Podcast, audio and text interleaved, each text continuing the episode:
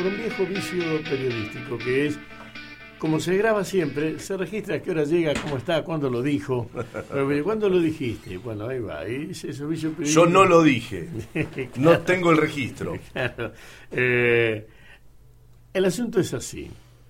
Le he dicho, y están los mensajes ida y vuelta, a los tres candidatos a senadores, dos que viven en la provincia, vivían y vivirán, y una que no vivía, no vive y no vivirá en la provincia y a los tres primeros candidatos a diputados nacionales, eh, en el caso de Mónica Fein, le dije, no voy a preguntar sobre sus desastres en la Intendencia, porque de lo que se trata es de una nueva elección. Si quiere, conversamos sobre su fracaso como intendente, pero usted se está postulando a diputada. Yo tengo 10 preguntas que son comunes a los tres diputados y a los tres candidatos a senadores, de modo que eso es lo que voy a preguntar. Si usted quiere, hablamos de lo otro. Bueno, bueno, la semana que viene vemos. Yo creo que no van a venir. Porque, gracias, la, sospecha es muy firme. Esta es una elección donde lo que se juega es lo personal, porque no se está jugando a gobernador y a presidente. Se está jugando el poder legislativo y al, al jugarse poder legislativo, cada cual vale por sus votos y por lo que piensa. Eh, ¿Cómo le va, don Marcelo Lewandowski? ¿Cómo le va, Bigote? Bien. ¿Cuál sería su medida uno? Su medida, o la promesa más grande que tiene como candidato, o que hizo como candidato. es que hay muchos temas para trabajar. Yo creo que uno de los temas que eminentemente legislativo, eminentemente legislativo es trabajar por, por lo que son los humedales y por lo que es la hidrovía. Ese es un, tema, pero a, mí me parece que en el Senado tenemos que trabajar por muchísimas cosas que son legislativas y muchas que son de gestión, de acompañar a golpear puertas en los lugares en donde tenemos que resolver problemas. Y por eso no sé si hay uno, me siento y salgo corriendo para decir, no, no, es este, vamos por este. Además hay, hay tiempos legislativos, que yo diga que entre 72 voy a resolver la vida. Eh, es una mentira, como no lo pudo hacer entre 19 en el Senado de la provincia. Si uno va construyendo eh, una, una, una, tarea día a día en donde eh, no, no, es que uno tiene un gobierno, no está a cargo de un ejecutivo y dice, mira, la primera medida que voy a tomar va a ser esta y no tengo que negociarlo con nadie. Lo hago, le digo a mi ministro, lo ejecuto y chau. Sabe que esto que dice es cierto, pero también hay metejones, si usted quiere, o cuestiones muy duras eh, que se pelean. Lo conocí un diputado nacional, Cayetano de Nichilo. Sí, hincha de Central Córdoba. El gringo Cayetano de Nichilo era lo que se puede decir un verdadero diamante en bestia. Eh, era un obrero y su calificación intelectual de desarrollo universitario, cero, pero su capacidad de vida, mil. Cayetano de Nichiro con su bicicleta para un día y me dijo, lo conseguí. Le digo, ¿qué conseguiste, gringo? Dice, que se considere a las concubinas para la pensión. Estamos hablando de años, ahora eso parece una tontera porque hay legislación. Década del 80. El que consiguió eso fue Cayetano. O sea, él llegó a diputados con eso en la cabeza. Y lo peleó, lo peleó, lo peleó, era tan obvio, pero no estaba. Eh, eh, a, eso me refiero, ¿no? Sí, eh, hay, hay, una cosa que la, vengo insistiendo y la, la pensé el otro día mientras levantábamos el... Va, no, la vengo pensando y lo reafirmé el otro día cuando levantamos el remate de un club en Villa Gobernador Galvez. tenemos que hacer algo no para perjudicar al que trabaja registrado en el club y como corresponde, para los vivos que se aprovechan y entran por una subcomisión a qué sé yo, a, vender, este, a atender el kiosquito del, de, la canchita y después de un par de años se pelean con los directivos y se van y le dejan y le meten un juicio. Bueno, eh, eso es algo que ya lo estoy trabajando porque eh, hay cientos de instituciones que eh, dejan la vida y, y, muchas veces sus instalaciones, no porque ahora hay una ley que los protege, pero si no hay algún, algún referente, algún Estado que ponga la plata viven pagando juicios de algunos vivos que se aprovechan. Y eso sí es una, es algo concreto que se puede presentar y se puede trabajar y, se puede hacer. ¿Qué lugar de la provincia no conoce Lewandowski? No conozco, no conozco más que de pasada eh, este, el departamento San Cristóbal. Bien, otro. ¿Qué trato piensa tener o tiene con, la, con los dos, las dos regiones? Las dos regiones urbanas, el Gran Santa Fe y el Gran Rosario.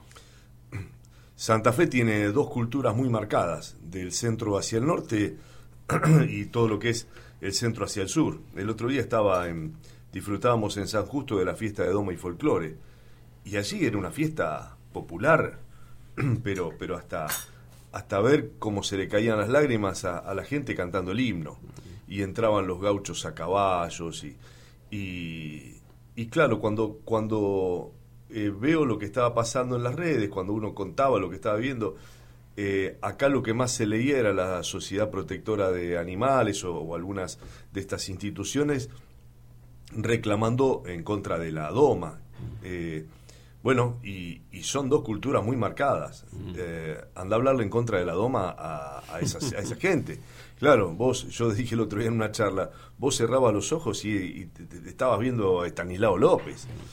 Son dos cosas muy distintas. la, lo que nosotros podemos hablar o, algunos temas que nosotros manejamos por acá y lo damos por sabido a la forma en que lo tratan y lo tienen. Entonces, hablemos de ya dos culturas que tenemos en Santa Fe muy marcadas.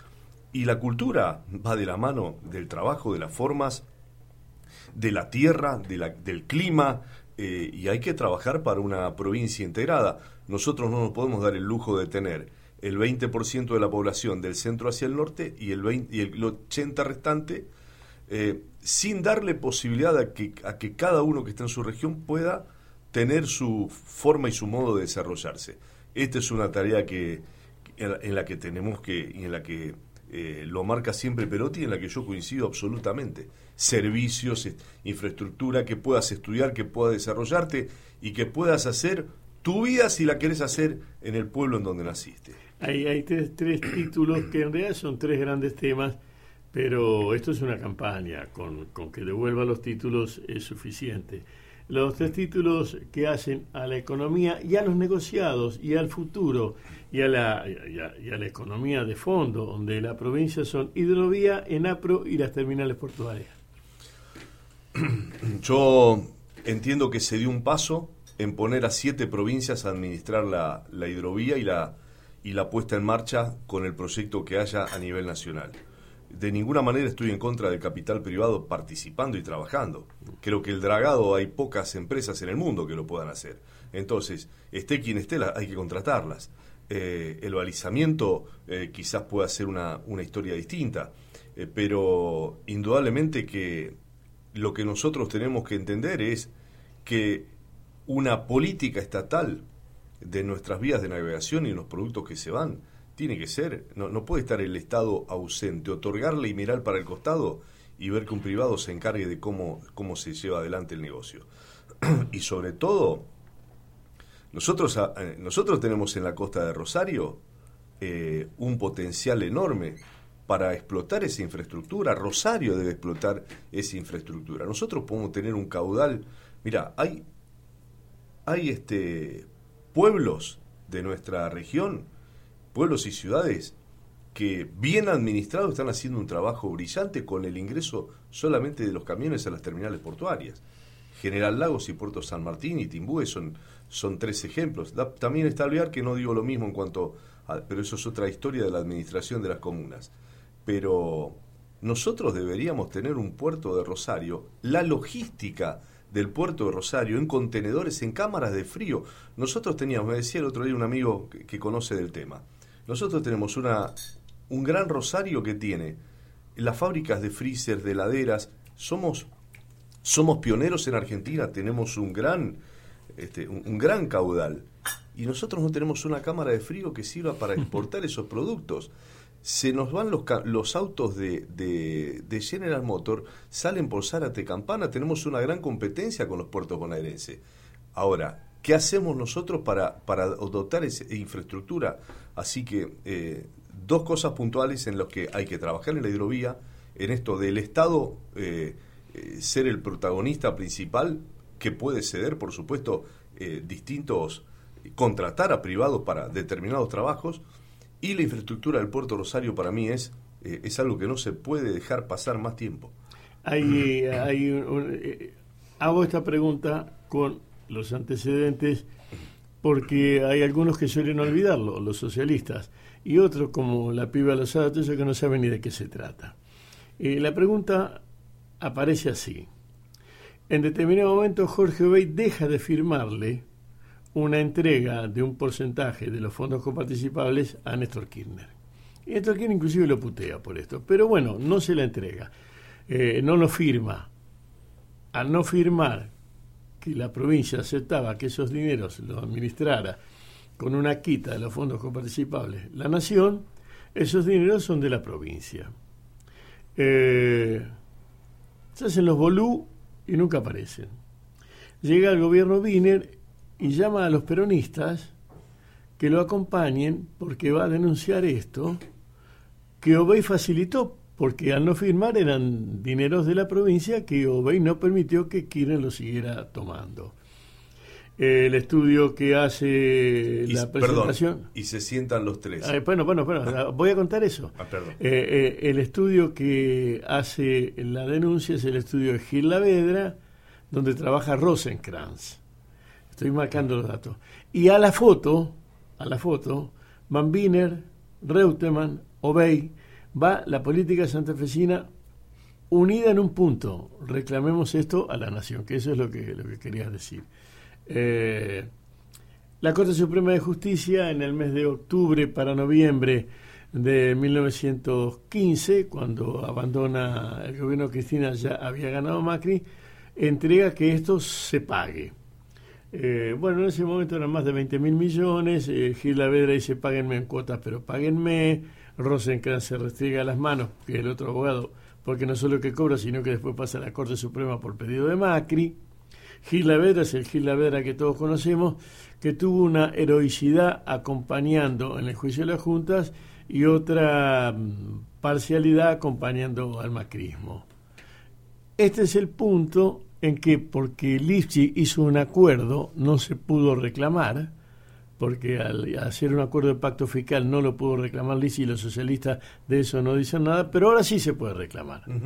Pasada la peste, lo que pregunto es si el senador va a hacer algo.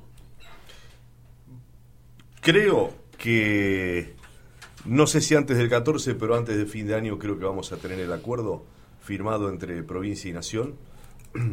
Em, se lo podría ejecutar la Corte tranquilamente, mm. pero me parece que sería una un fracaso de la política si no, si no logramos que, que salgan esos fondos con un acuerdo entre el gobierno nacional y el gobierno provincial. Lo que sé que hoy está trabando algunas cuestiones es un, y no, no es, no es la política, sino algunos tecnócratas que ponen algún reparo en, algún aspecto de la negociación. Eh, este, eso es lo que estaría faltando resolver, pero yo creo que es inminente que Nación acuerde con Santa Fe para devolver el dinero. Bien, eh, hay, un punto que me interesa su opinión. Esta es una pregunta estrictamente política.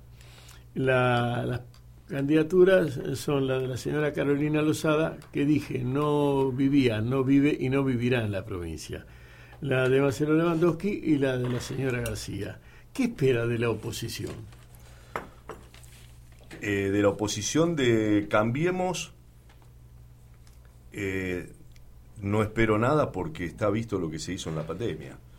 Caranchearon con, con la muerte. Entonces no espero nada. Sinceramente no espero nada y espero que, y creo que si son mayoría en el Senado van, bueno, ya no lo, no lo ocultan, digamos, cuando, cuando van por los derechos de los trabajadores nosotros estamos pensando a ver en qué medida podemos incorporar trabajadores al circuito laboral y ellos piensan en cómo, lo, cómo van a hacer cuando lo saquen. Mm. Eh, eh, yo digo que por eso no es una elección más, eh, por eso no es una elección legislativa más. Yo creo que estamos, el laburante se juega mucho en estas elecciones, porque como le conculcaron derechos y no pudieron resolverlos, eh, porque solo se quedaron cuatro años, si vuelven a la carga y tienen mayoría va a ser, eh, va a ser muy complejo. Eso es el laburante. Y el que tiene un comercio y el que tiene una pyme, yo vi cómo estaban las pymes a fin del 2019 y veo cómo están las pymes ahora. Entonces, ¿hay muchos errores? Sí. ¿Estamos en Disney? No. Estamos en el infierno y saliendo. Ahora, eh, nos vuelven a tirar al, peor, al, fondo del mar. Si, si esta, eh, si y yo no hablo, no hablo de nombres propios, porque hablo de políticas. Acá hay dos caminos. Seguimos con la producción, seguimos cómo empleamos a la gente, cómo la capacitamos, cómo no pensamos que la violencia es solamente meter policías en la calle, sino cómo le damos esperanza a la gente que hoy no la tiene. Eh, y, realmente eh, hay dos modelos que sigue que hay para votar en esta en estas elecciones y dos caminos que se van a tomar en el 2023. Eh, bueno, esa es la, idea y la impresión que tengo. Y después del, del socialismo como oposición aquí creo que ha perdido mucho aire hoy discuten cuestiones solamente económicas, parecería que uno de los pocos que tiene argumentos es contador, entonces hablan del porcentaje, del, presupuesto, del Producto Bruto. Hablemos de política, muchachos, hablemos de política. Y, hace eh, un, dos años que se fueron del poder, no dejaron eh, para nada situaciones manejables y buenas. 30 años en la ciudad de Rosario. Entonces digo, por lo menos la precaución de no opinar de temas en los que han sido los, los promotores. Te enfermaron y ahora te vienen a querer dar el remedio. Eh, ah, normalmente vos venís de muchísimos años de cubrir deporte y sabes muy bien que a los dirigentes de los clubes le pintan la casa, le persiguen los hijos, le rasan el auto, eh, hacen una, una, una vida, te diría que poco menos que anónima y perseguida a los dirigentes. Eh, en, la política, ¿te ha tocado que te pase eso con tu familia, con tu gente, con tu auto, con tu en la puerta de tu casa? felizmente toco madera, no. Felizmente camino por la calle libre, saludo, eh, me saco fotos, otros ni otros me pueden ignorar o me criticarán, pero felizmente uno sigue haciendo la misma vida que hacía ¿Qué hice siempre? Eh, manejo yo, muchas veces no me... cuando estoy muy cansado por ahí tengo quien, quien, quien manejo, un remiso o, alguien que maneje mi propio auto, pero eh, a veces se enojan porque yo me voy y manejo, manejando yo. Y digo, me gusta que, ¿cuál es el problema? No, no me acostumbro, no cambio, no cambia mi chip. Sigo haciendo lo mismo, voy a comprar la pizza al lugar de siempre, al, al mismo supermercado, voy a la cancha de Córdoba el otro día uno me vino, me vino a putear uno en Córdoba. Ahí tenés uno. está en Córdoba, digo, ya, el colmo, digo. Eh, que yo había prometido la tribuna, entonces dice, vos sos un político mentiroso, no hiciste la tribuna. Estaba un poquito pasado, pero eh, bueno, digo, mirá algunas mejoras que aparecieron en el club, digo.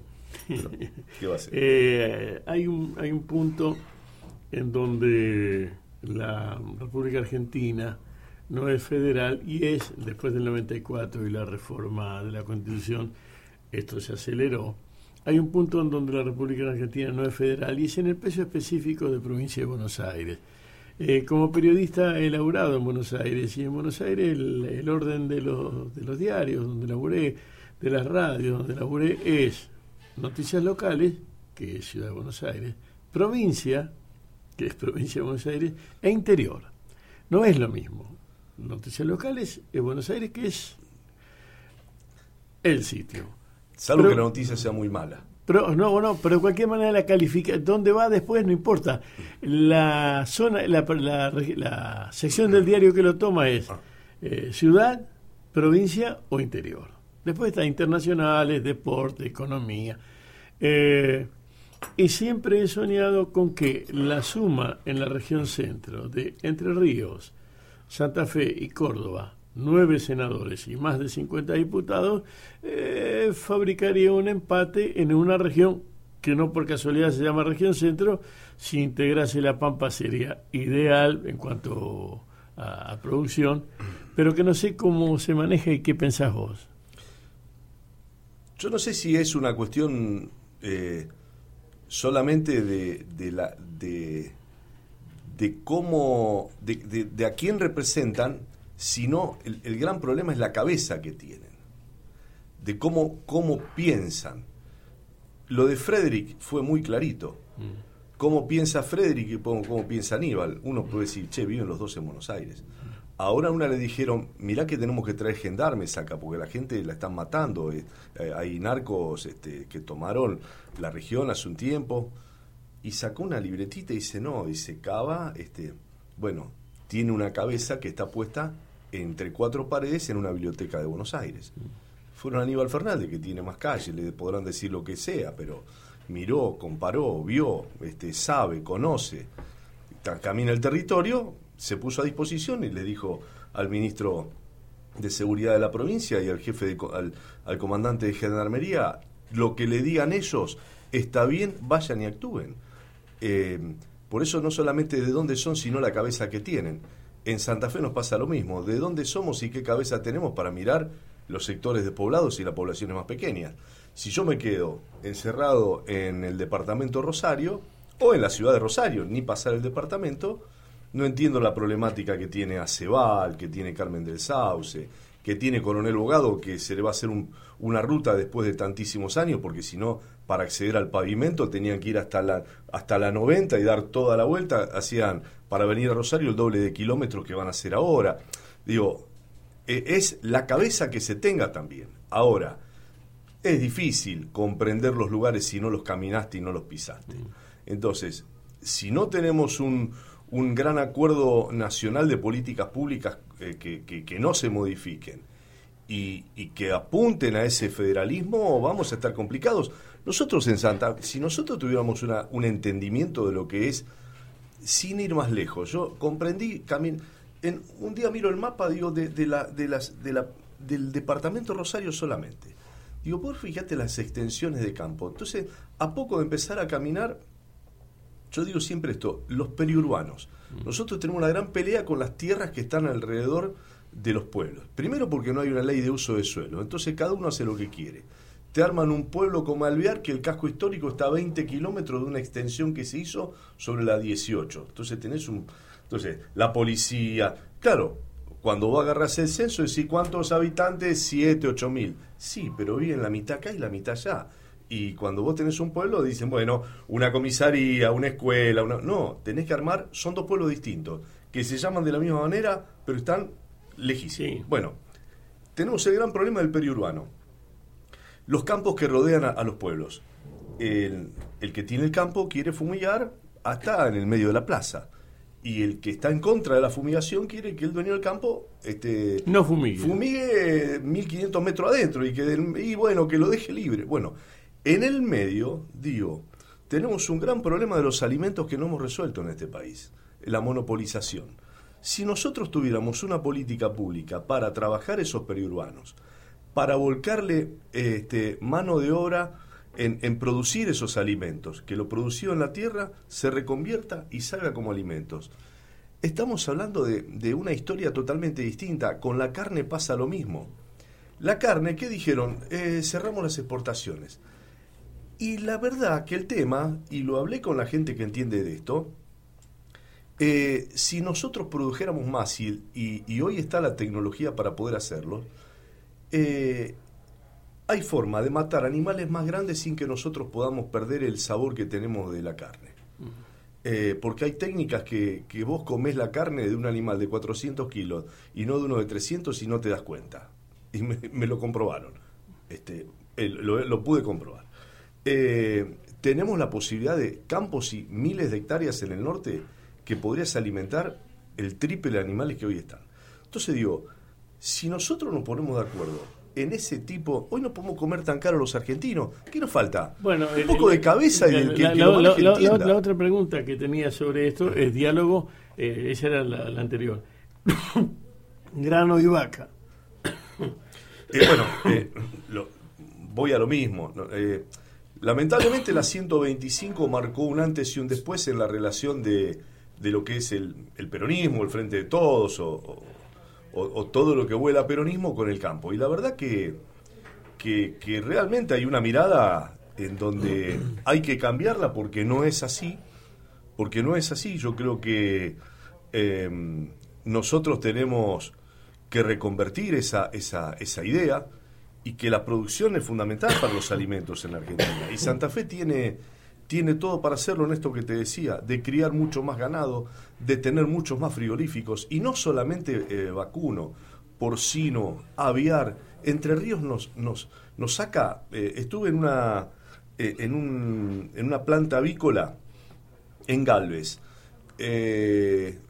nacen 6 millones de pollos una cosa impresionante, las incubadoras. Este. impresionante, 6 millones. Sí, sí, pero nosotros no somos un gran jugador en esto. 6 millones por año quiere decir, Entre Ríos, Entre Ríos hasta exporta a Europa huevo en polvo.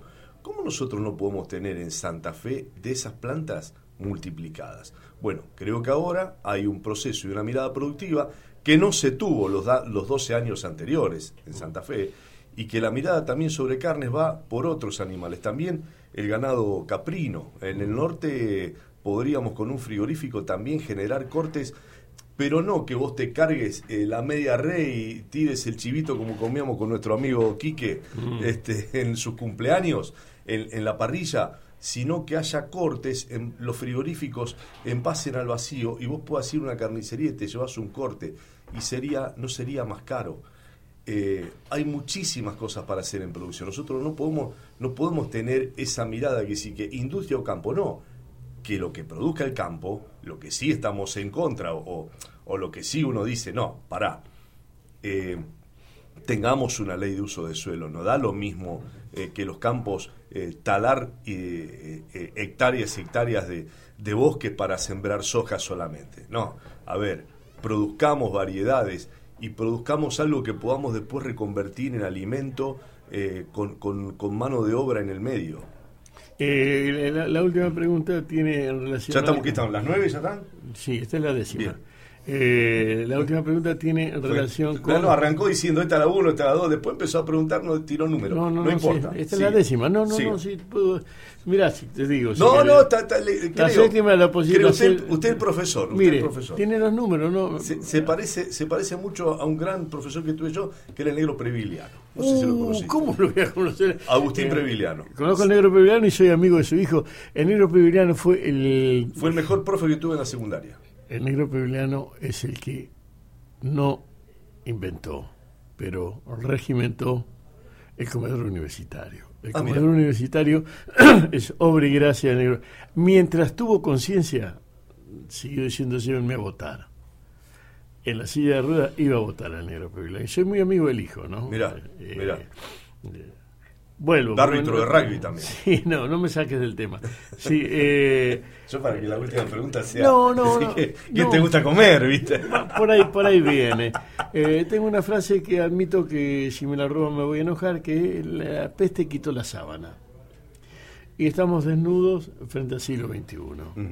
eh, de mi parte, estar desnudo frente al siglo XXI, soy tan siglo XX que no me duele pero aquellos que tienen mucho siglo XXI por delante, eh, si no lo piensan, se los va a comer el pasado. Eh, siglo XXI. Eh, conectividad, enseñanza, los dos años perdidos porque el Zoom no es la vida. ¿Cómo estás pensando la política siglo XXI? Nada queda escondido, todo lo que digas sale, no hay mentira. La sábana quitó la, la peste quitó la sábana. Oh, eh, yo creo que. Yo ayer lo decía en una reunión que me invitaron de, en donde había muchos. yo te digo que si no te hubiesen invitado a la reunión, nada de lo que estamos diciendo sabría, porque todo es porque te invitaron a la reunión. No, no, pero te cuento lo que, lo que dije en esa reunión. Sí. Eh, Perón hablaba de trasvasamiento generacional y hablaba de accionamiento doctrinario. Eh, siempre que armó un proyecto, me rodeé de, de más menos 30. Eh, primera línea de experiencia y después, de ahí para abajo, más menos 30.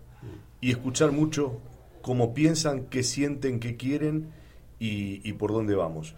Yo tengo un proyecto y un sueño en, eh, eh, que ojalá lo, bueno, ojalá lo, voy a seguir impulsando aunque esté en la nación, pero lo quiero impulsar en, en, Rosario eh, y en toda la provincia, claro está. eh, nosotros necesitamos multiplicar talleres Mm. de informática y robótica para que los pibes vayan a, a un taller como cuando nosotros ap- aprendíamos música o como vas a aprender inglés o pintura o, o- o lo, que, o lo que quiera o un deporte eh, y que aprendan jugando robótica e informática. Desde los 8 o 9 años se familiaricen. Que tengamos una adolescencia que maneje y que no sea un impedimento la cuestión económica o si va a una escuela pública o privada. Nosotros necesitamos forjar eh, esa, esa conciencia, eh, este, al menos tecnológica para los trabajos que se vienen. Pero también tenemos que forjar una... Eso, es en cuestión al conocimiento. Pero hay otra cosa que nosotros tenemos que, seguir forjando, alimentando y que no podemos perder, eh, que es eh, lo colectivo por encima del individualismo. Si, si nosotros forjamos una sociedad que se construya a partir de yo me desarrollo y me canto en el que está al lado, en esa, por más que sepamos lo que sepamos y por más que tengamos el desarrollo económico que tengamos, vamos a ser una sociedad de infelices. Nadie puede ser feliz si tenemos un nivel de, de pobreza como el que tenemos. Entonces, si no trabajamos en una sociedad solidaria, en una sociedad que respete y vuelva a tener esos valores del vecino que teníamos cuando éramos chicos, que sabíamos quién vivía a tal lado y sabíamos que podíamos golpearle la puerta para que nos lleven a un, a un hospital porque se enfermó el abuelo o el papá. Eh, esa construcción, si no la hacemos, que no es porque la baje un gobernante, esa la tenemos que generar entre nosotros, pero creo que nosotros queremos ser algo que, que, se, llamó, que se llama eh, desde hace 70, 80 años comunidad organizada, que es que la sociedad, hoy no, hoy no encontrás eh, las cooperadoras de padres en las escuelas, eh, cada vez cuesta más quien va a laburar en un club de fútbol o en un, o en un club, en una subcomisión, o si van tenés que tener cuidado porque hasta se pelean entre ellos. Entonces, es esos lazos que son tan fundamentales en una sociedad, eh, e- eso lo, lo tenemos que pregonar, lo tenemos que fomentar porque eh, es, es indispensable. Así que la cuestión tecnológica por un lado y, la cuestión del conocimiento y, y la cuestión de por dónde vamos, eh, en donde escuchar mucho a los jóvenes. Pero el otro, la cuestión solidaria que, que en este país creo que todavía está. Lo que tiene que, creo que la gente tiene que creer eh, con quién es solidario.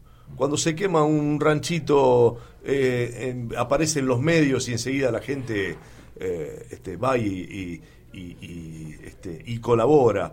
O un Instagramer como este chico Maratea, que, que empieza, llama y dice, tenemos que juntar tanto y junta. ¿Por qué? Y la gente le cree. Entonces, también a veces la solidaridad pasa porque a quién se lo da y a quién le cree y a quién dice, no, este, ya sabemos lo que pasó, ¿te acordás con la, con la, con el fondo Malvinas, ¿no? Eh, Entre otros. gracias por todo.